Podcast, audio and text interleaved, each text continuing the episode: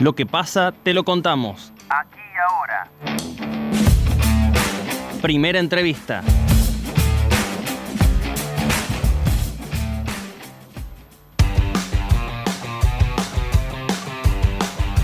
Según un relevamiento de UNICEF, en nuestro país 6 de cada 10 menores de 14 años son pobres, situación a la que la provincia de Córdoba no es ajena.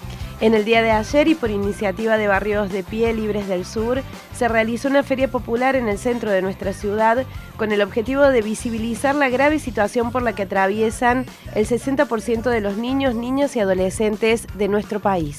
Para hablar de este tema ya estamos en comunicación telefónica con Marisa Caridi, coordinadora provincial de Barrios de Pies y además candidata a diputada por la lista de Acción Colectiva Marisa Caridi, ¿cómo te va? Muy buenos días. Javier Sismondi y Susana Álvarez te saludan desde Noticias al Toque. Hola, ¿qué tal? ¿Cómo están? Hola Marisa, bienvenida a Noticias al Toque. Eh, ¿Qué es lo que está sucediendo con la niñez en nuestro país y que ustedes buscaron visibilizar ayer con la Feria Popular acá en Río Cuarto?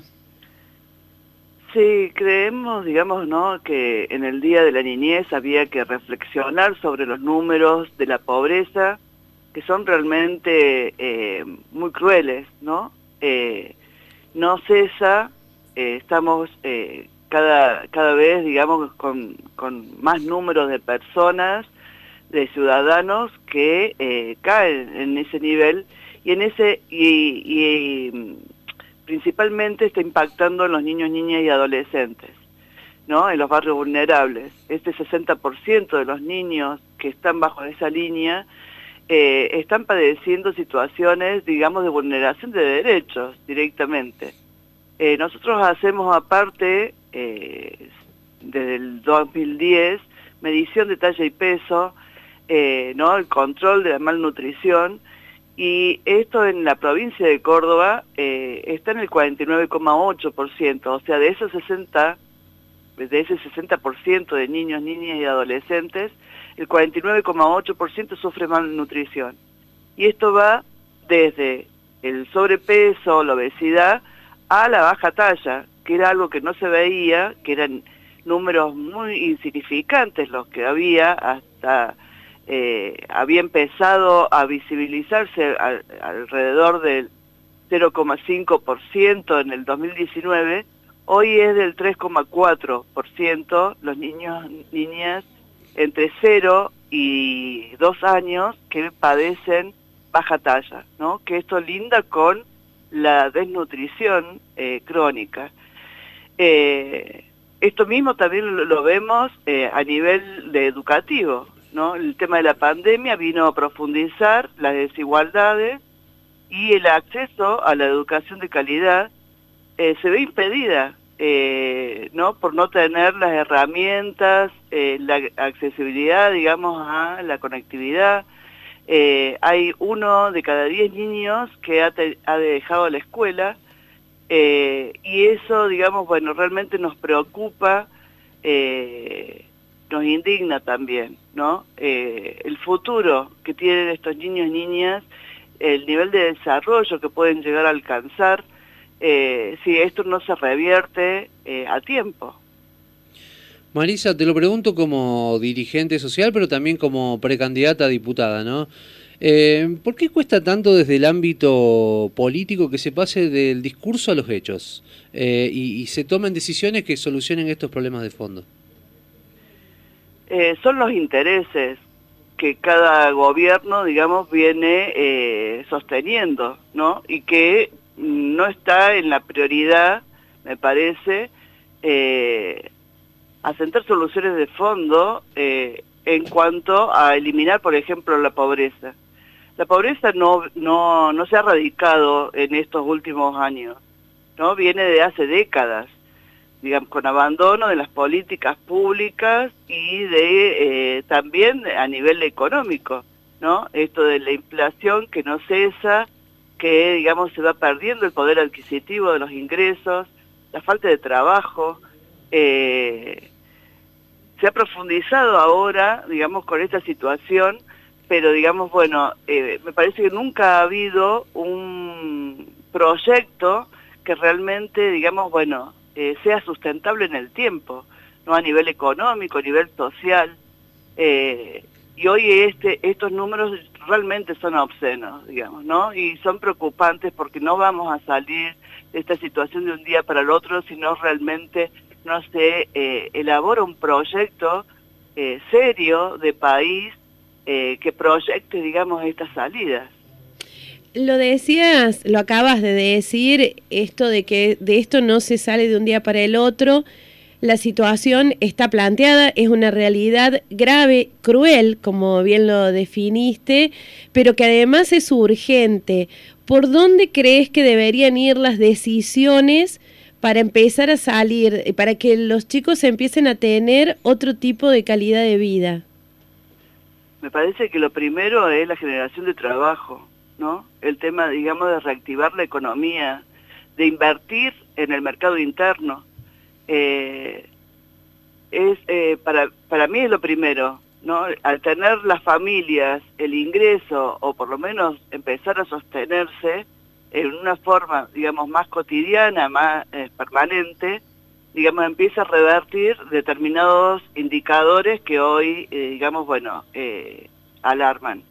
eso no existe, digamos, ¿no? El tema del trabajo, al contrario, se va precarizando cada vez más, en los barrios dependen de, algunos sectores, ¿no? Algunos que alcanzan o que están organizados, digamos, y que pueden acceder a un salario eh, que equivale a la mitad del salario mínimo vital y móvil, que está por abajo de la línea de la pobreza también, ¿no? Que está en el límite con la indigencia. Eh, la mitad de eso, digamos, reciben como base ¿no? y que estamos generando trabajos, autogenerando trabajo las organizaciones, porque en realidad eh, muchas de nosotras, digamos, no, eh, no recibimos ni accedemos a los programas, entonces lo autogeneramos nosotros y, eh, bueno, este, y, ese ingreso es apoyado por las changas.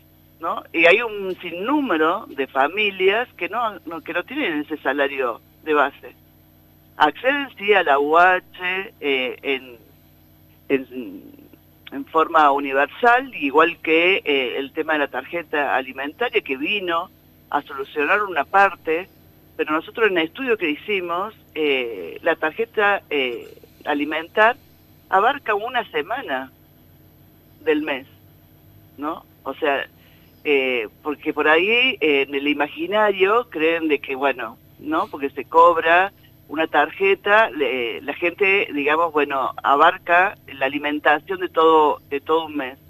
El que la recibe, la recibe, digamos, y complementa en alguna medida una semana de comida.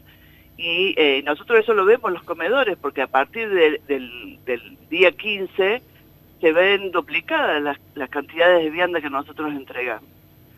Eh, esto, digamos, bueno, es eh, una de las cuestiones, ¿no? Que nosotros venimos diciendo. Eh, son políticas que han venido, digamos, a dar algún tipo de solución, pero que son parches, que no, no, no terminan de dar una solución de fondo. Acá lo que hay que generar es trabajo, reactivar la, la economía, digamos, generar puestos de trabajo, ¿no? O sea que nosotros hemos visto en, este, en estos dos últimos años, de 2020 al 2021, se han perdido por la pandemia un sinnúmero de puestos de trabajo, más de 100.000 puestos de trabajo.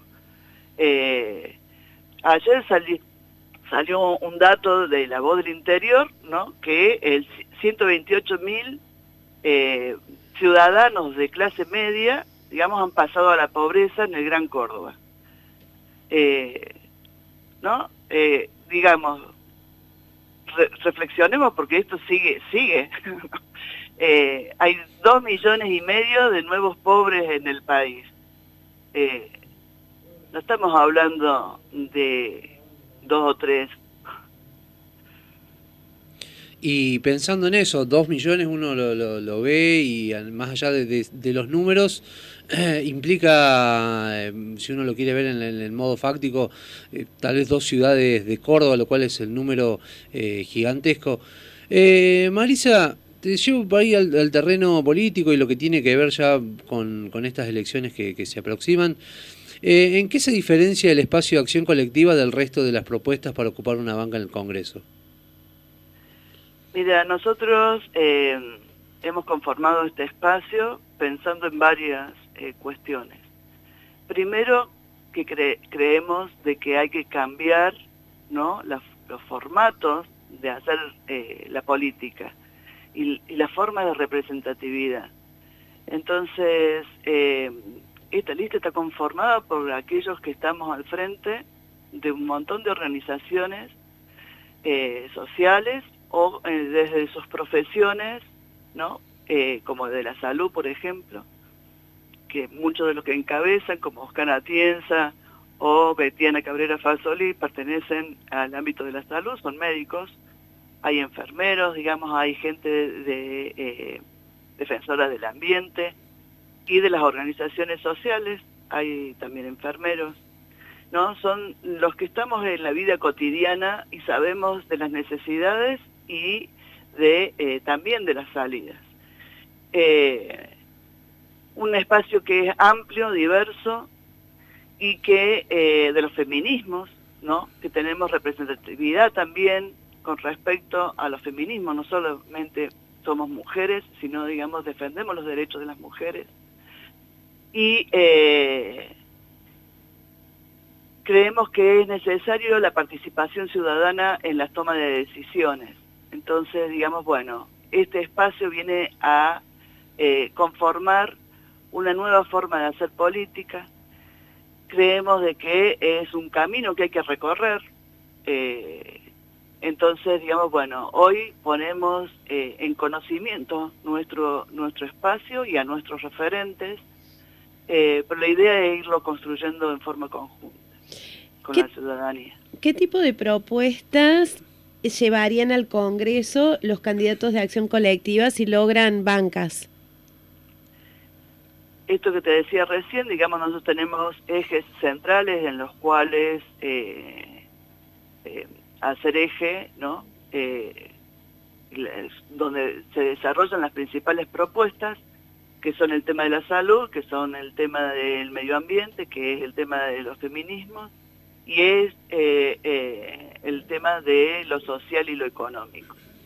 Eh, la idea de que, digamos, bueno, justamente lo, lo representen, digamos, ¿no? En su primera línea los médicos, tiene que ver con que creemos que la, la pandemia no tampoco termina pronto y que hay que seguir profundizando sobre el sistema de salud, por ejemplo. Entonces, nosotros vamos, eh, queremos eh, ir al Congreso a poder discutir, debatir sobre el sistema de salud, por ejemplo. ¿no? Hay que hacer una reforma de fondo.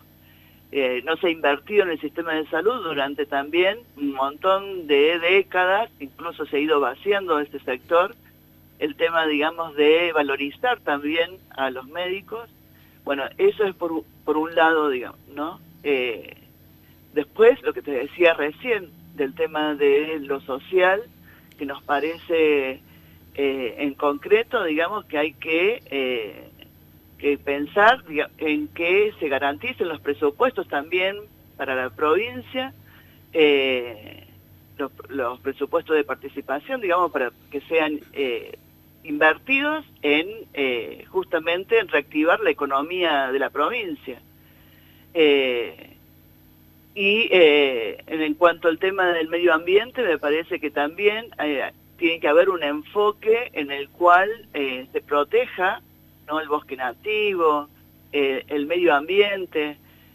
todo este tiempo se ha ido invirtiendo sobre la especulación inmobiliaria y sobre dándole cabida, digamos, ¿no? a estos sectores o al, al extractivismo que ha ido limando eh, las reservas naturales y tenemos eh, todos los años incendios que son eh, que se quieren echar la culpa a particulares, pero que en realidad son la consecuencia de estas políticas.